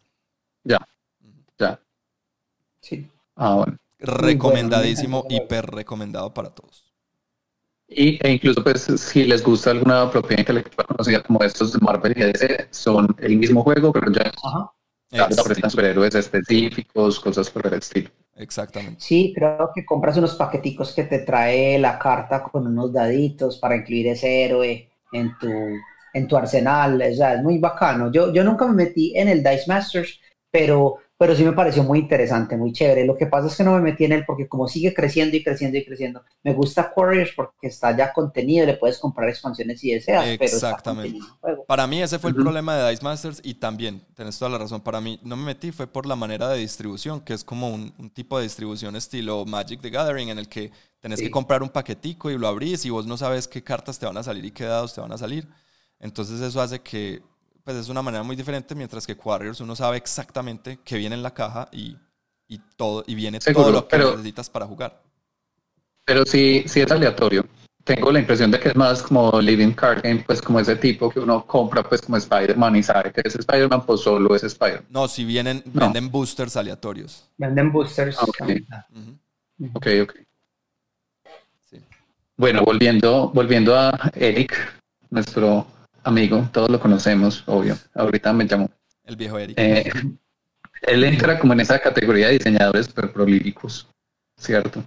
Como ya hablamos, pues hablamos de, del rey de todos, Rainer Knizia.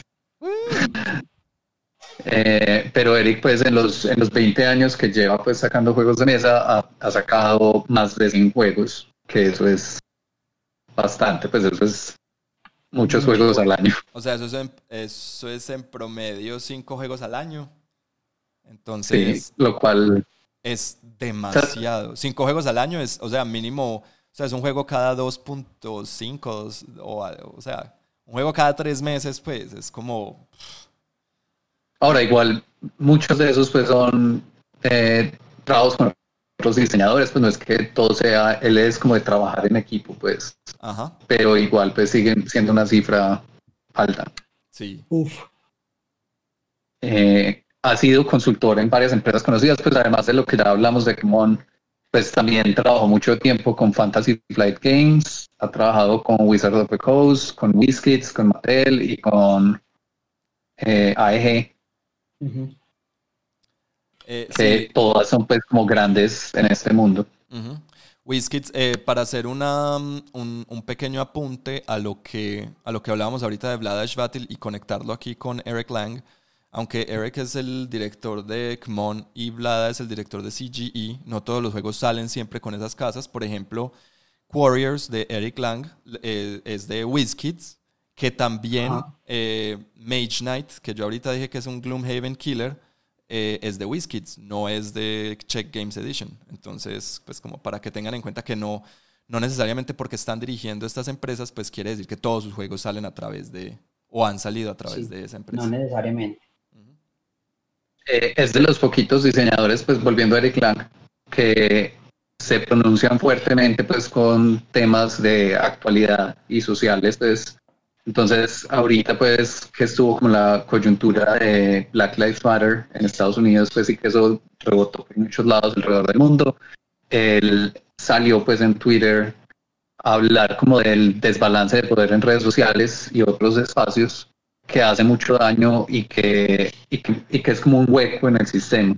Y eso fue pues una noticia grande, un montón de malentendidos, pero es como más para ilustrar que no es un diseñador que se quede callado, que cuando siente que tiene que hablar de un tema, él lo habla y no intenta hacer, o sea, no, no va a parar de hablarlo porque puede perder audiencia o algo por el estilo, sino que tiene como esas convicciones.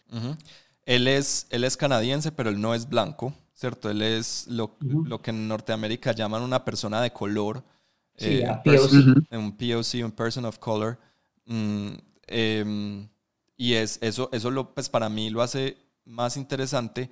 Y Santi estaba hablando de un, de un, de pronto un incidente o una controversia que hubo, porque él fue uno de los primeros de, en, en desmontarse de, de cuál fue, de, de, de Gen Con. Ajá, de Gen Con. O de Origins, no recuerdo. Hubo una, no me acuerdo. Hubo una de estas grandes convenciones que ahorita por el COVID iba a ser 100% eh, digital. Por favor, si alguien recuerda cuál de ellas es, es que se me escapa en este momento. El caso es que es una de las convenciones más grandes, iba a ser 100% digital y, pasa esta coyuntura de Black Lives Matter que Santi estaba diciendo y Eric Lang fue uno de los primeros que dijo, hey, ¿cuál es su punto de vista al, respecto? Y como, como la convención no se pronunció, Eric Lang dijo, entonces yo no voy a hablar en su, en su, en su convención y de ahí, o sea, a él lo siguieron un montón de otros diseñadores que dijeron queremos apoyarlo, ¿cierto? Y se bajaron y eh, fue bastante, fue una gran controversia y eso es todo lo que voy a decir al respecto. Sí, él terminó, él terminó bloqueado de Twitter y todo, porque, porque tuvo que bloquear un montón de cuentas de personas que lo estaban, eh, lo estaban acosando eh, a través, de miles de seguidores que le estaban acosando y todo, tuvo que montar, o sea, bloquear un montón de ellos, miles, hasta donde tengo entendido, y, su cuenta fue bloqueada por eso y todo. Sí, sí, eso, es como lo que él decía, él decía pues, en ese evento de desbalance, que es como la, la única forma de protegerse y proteger pues, de alguna forma su salud mental era usar una herramienta de terceros para bloquear todos estos, porque eran muchas veces bots, un montón de cuentas que lo estaban acosando y quería bloquearlas todas de una y cuando usó esa herramienta de terceros Twitter dijo como, ah, usaste una herramienta bloqueada. Sí. Fue como algo así, pues. Pero incluso eso se tergiversó un montón en su momento esa, esa noticia porque decían que es que, que estaba coartando la libertad de expresión de gente y los estaba bloqueando, pues eso eh, no entremos ahí. Eso te iba a decir, Santi, no, no nos metamos en ese tema, eh, cada cual verá, pero miren que es un diseñador que, sea cual sea la visión de ustedes sobre este tema, pues logró algo eh, gigante, pues que fue eh, casi que cancelar una de estas grandes convenciones en, línea, en línea, ¿cierto? Em, entonces, pues es algo que se tiene que mencionar. No, uno no puede hablar de Eric Lang sin hablar de, este tema social. Eh, sí. Totalmente. Bueno, eh, hubo una entrevista de hace algunos años en la que le preguntaron varias cosas, entre ellas le preguntaron, y este yo sé que nos gusta pues mucho en general, le preguntaron cuál era su juego del que estaba más orgulloso en ese momento. Puedo decirlo, es que me encanta. Y él, dale Andy. Sí, lo tenés, ¿cierto Andy? Sí, él dijo que el juego del cual se siente más orgulloso es Chaos in the Old World, que es... es como, Buenísimo. Es súper bueno. Eh, ¿Ustedes lo han jugado? Lo hemos jugado. Yo lo jugué con Ok. Es un juego, es, es, es, un juego basado.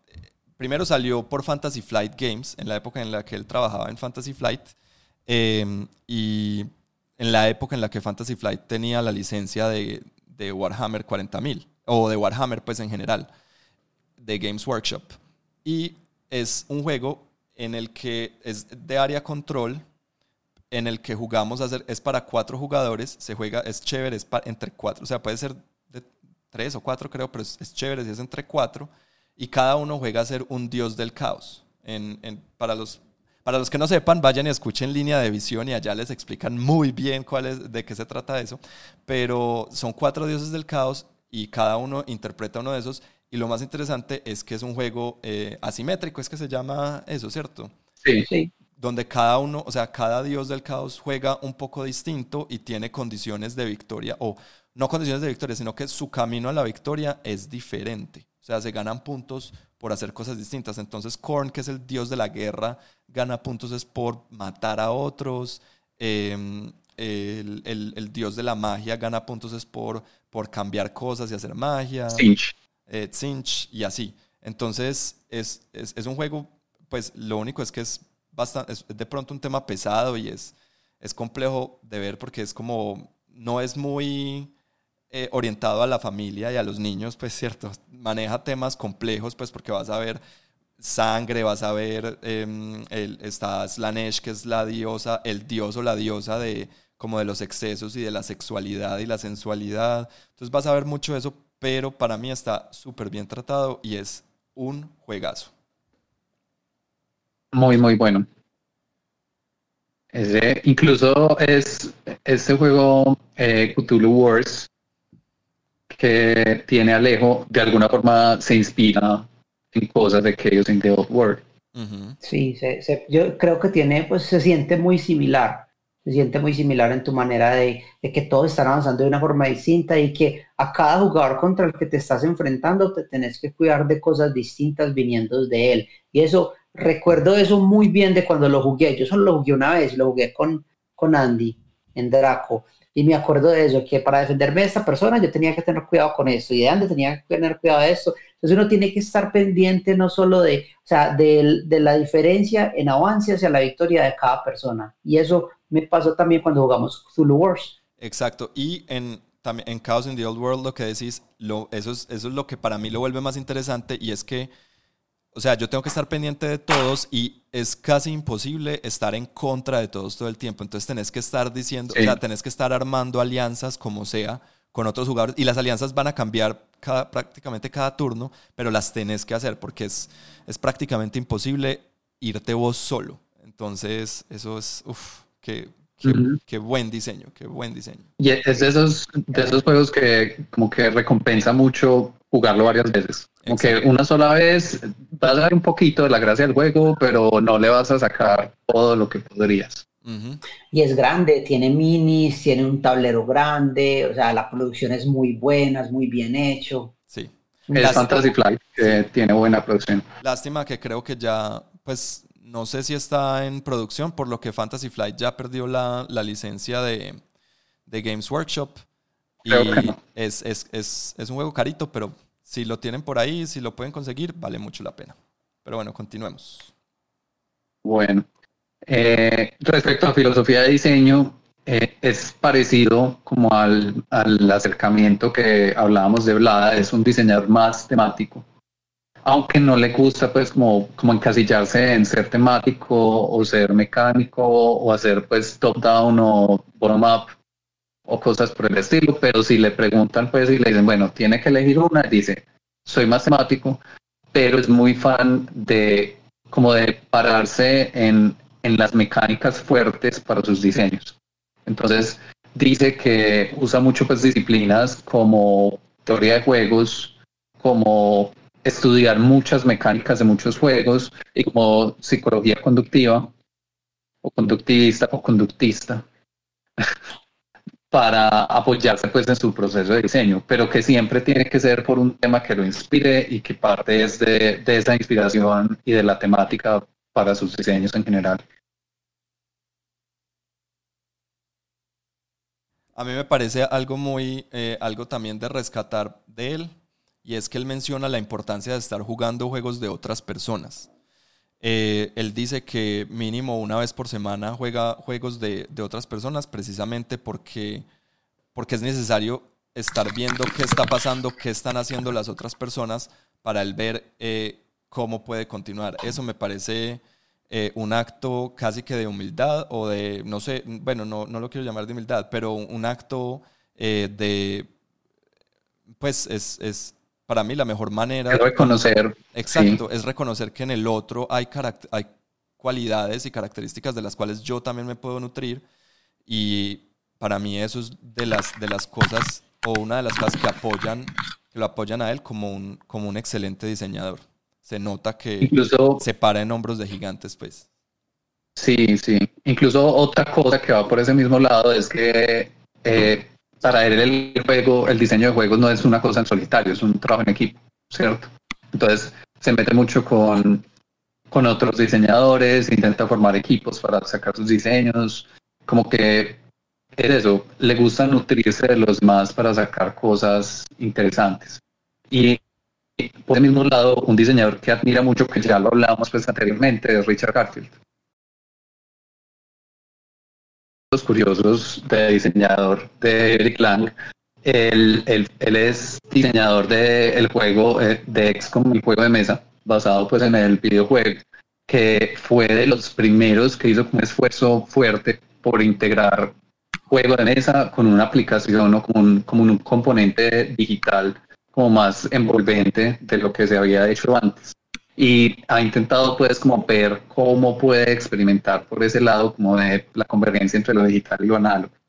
Sí, a mí me gusta que no es, no es un diseñador purista, pues no es de esos que dicen los juegos de mesa tienen Para que nada. ser completamente análogos. eh, y entonces me gusta que se ha metido en varias ocasiones, eh, se ha metido por, por el lado de los, no de los videojuegos, sino del componente digital de los juegos de mesa. Entonces, eso Sí, porque ese- XCOM, XCOM es definitivamente un referente en cuanto a eso, o sea, el uso de la aplicación, tiempo real y, y la manera como, o sea, ese juego necesita esa aplicación para poderse jugar. Sí, pero la, aplica- aplicación buenos. no reemplaza el juego, la aplicación es un componente más del juego. Entonces eso es, Componente del juego, eso es lo interesante, exacto. Y bueno, y vamos, para que redondeemos ya eh, a Eric Lang, hagamos una listica de, de juegos, pues no vamos a pasar por los 200 juegos de Eric Lang, eh, como eh, una lista de juegos eh, mm, característicos o, o importantes de mencionar de Eric Lang. Pues sí, que no, haga- que no hayamos mencionado, porque ya hablamos muy rápidamente pues, de Blood Rage, de Chaos in the Old World, de XCOM y de Warriors, Ajá. Que son súper conocidos. Yo quiero hablar un poquito de Rising Sun. Es otro juego de él. Es muy nuevo, salió en el 2018. Fue una de esas campañas de Kickstarter gigantes. Tiene, es un juego que tiene unas miniaturas ridículamente gigantes, innecesariamente grandes, innecesariamente Ajá. voluminosas. Eh, lo puedes jugar sin esas miniaturas sin ningún problema, pero es un gran juego. Es un juego que es como de batalla en Japón me- eh, feudal y hay que, o sea, cada uno controla un clan y la idea es como eh, lograr el, el- el- el control de, de- de muchos territorios en, en el Japón feudal.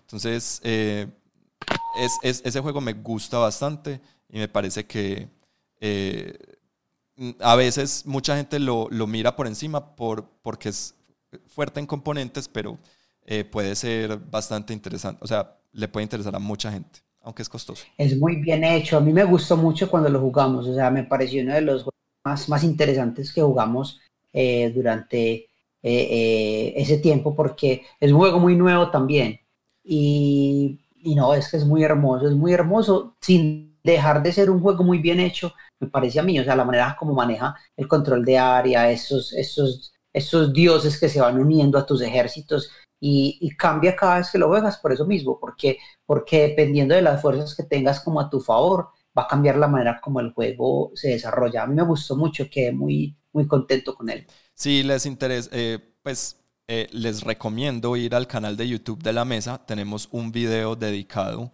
a Rising Sun donde les explicamos más o menos cómo se juega, les mostramos un poco de los componentes y les hablamos más a fondo de nuestras opiniones. Entonces vayan allá. ¿Qué otro juego podemos mencionar de Eric Lang? Yo creo que este te toca a ti también, Andy, que es Secrets, que eres el que mejor lo conoce. Secrets. Sí, Secrets es un juego muy chévere si les gusta eh, esos juegos de deducción social en los que es, es un juego chévere si es si somos mínimo si son mínimo cinco o seis personas o más Eh, y es así al estilo eh, hombre lobo en el que todos tenemos un rol oculto en este caso es de secretos en la en, en- en la Guerra Fría entonces algunos somos de la CIA algunos somos eh, de, de la KGB y algunos eh, somos hippies y pues ese es nuestro rol oculto y por medio de mecánicas diferentes vamos a intentar eh, encontrarlo. Pero entonces la manera es uno, o sea, hay maneras de preguntarle a las personas, o sea, mecánicas para preguntarle a las personas y en la mitad, o sea, hay mecánicas para uno hacerle intercambiar el rol a una persona con otro. Eh, entonces uno tiene que estar pendiente no solo de su rol, sino de qué cambios ha habido y uno estar viendo, ah, entonces, entonces captura muy bien ese, ese, como esa, esa esencia de la Guerra Fría, como de, de gente que puede ser agente doble, ¿cierto? O, o este era de un bando y ya se pasó para este otro bando, y así. Sí. Es muy, muy interesante. Sí, sí, ese, recuerdo que, que nos gustó mucho pues cuando lo jugábamos y como en esa categoría de roles ocultos era muy diferente como a lo que uno está acostumbrado de una forma positiva. Sí. Lástima que no, no, no se le dio como tanta bulla como merece, pero vale la pena mirarlo. Otro que tenemos acá que pasa muy por encima es HMS Dolores. Que es muy raro. Es muy raro, es como, como un juego de...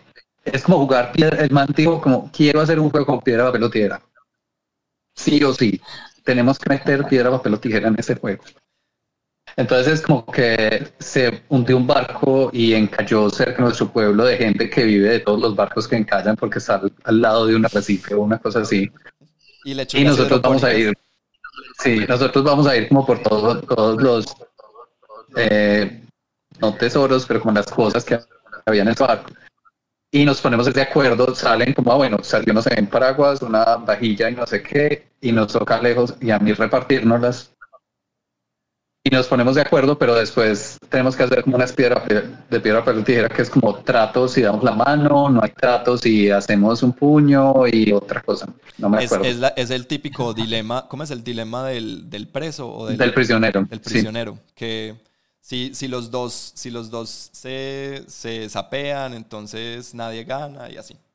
Entonces es como si los dos hacemos trato, nos llevamos cada uno una cosa, si uno pelea y el otro se trapa, todo el que pelea se lleva todo y cosas así. Entonces es un juego como de intentamos negociar, pero de pronto después hacemos algo totalmente diferente. Es muy chévere porque es de caja pequeña, es de esos que caben en, en la mochila todo el tiempo y vale la pena tenerlo para jugarlo por ahí. Es muy divertido. Si les gusta con esos, esos juegos de pronto pelear con la gente, ese es otro de esos porque hay que decir mentiras. Pues, no hay que decir, pero eh, el juego incentiva un poco a decir mentiras. Ajá. Qué chévere, yo no lo conozco, pero suena muy bueno, no había escuchado ni siquiera de él. Es, es otro Eric Langazo extraño. Él es muy versátil en ese sentido. Sí, también se, se mueve fácilmente por un montón de géneros y un montón de estilos de juego. Muy interesante.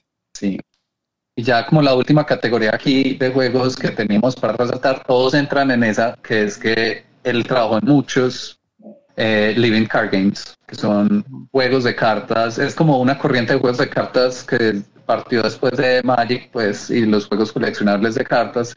En estos es más ya se quita como ese concepto del paquete aleatorio, del sobrecito pues con cartas que no sabes qué va a salir, sino que uno compra ya expansiones que sabes que vienen en esas expansiones. Y compras el set completo. Eh, sí, traen normalmente una caja de inicio completa para dos jugadores, a veces hay forma de jugar entre más, y ya vienen otras expansiones. En ese trabajo en uno de Game of Thrones, uno de Warhammer, uno de Star Wars, uno de Warhammer 40.000, etc.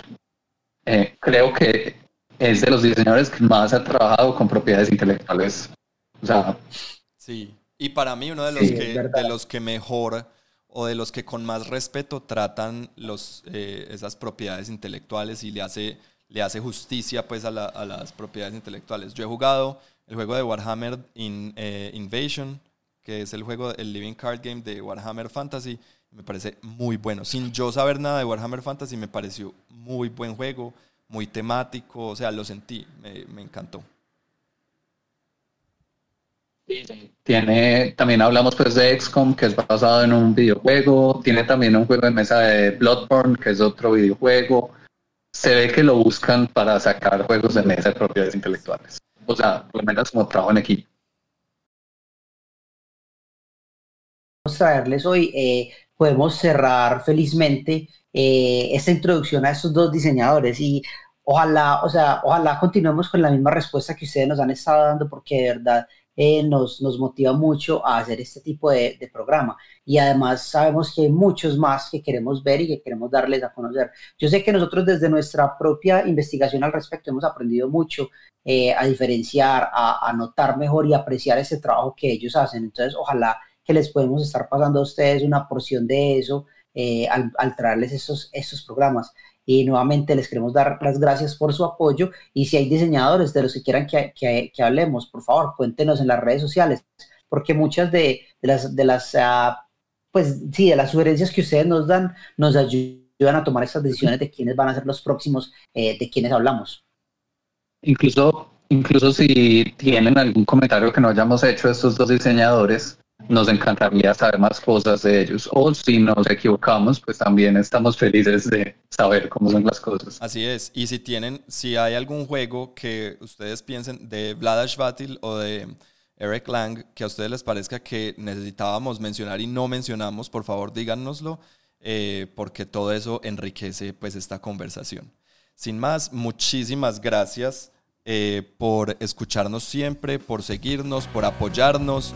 Gracias por estar ahí. Eh, gracias por compartir todo este contenido que nosotros hacemos, que de verdad esperamos que lo disfruten y le encuentren valor. Recuerden seguirnos en todas nuestras redes sociales. Estamos como La Mesa Medellín en Instagram, en Facebook eh, y en YouTube. Pero si quieren ver todo, todo el contenido junto en un solo lugar, Alejo, ¿a dónde pueden ir? Pueden visitar www.lamesa.club para encontrar absolutamente todo lo que hemos hecho. Sí, entonces, muchas gracias de nuevo y nos vemos en un próximo episodio. Yo soy Andrés. Yo soy Alejandro. Yo soy Santiago. Nos vemos. Chao. Chao. Chao.